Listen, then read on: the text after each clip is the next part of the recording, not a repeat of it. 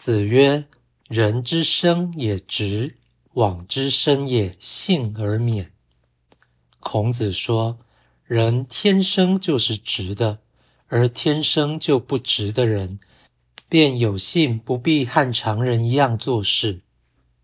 道义阐释：直与往相对，意为正常与不正常，并没有道德批判的意思。此说劝人认命，不可执意与人计较天生的条件，乃至后天的遭遇。真理之上有天，天意造成命运，所以求道者必须认命，而不能以为凡事合理方可遵行。本文强调，天生正常就得做一般事，天生不正常就不必做一般事。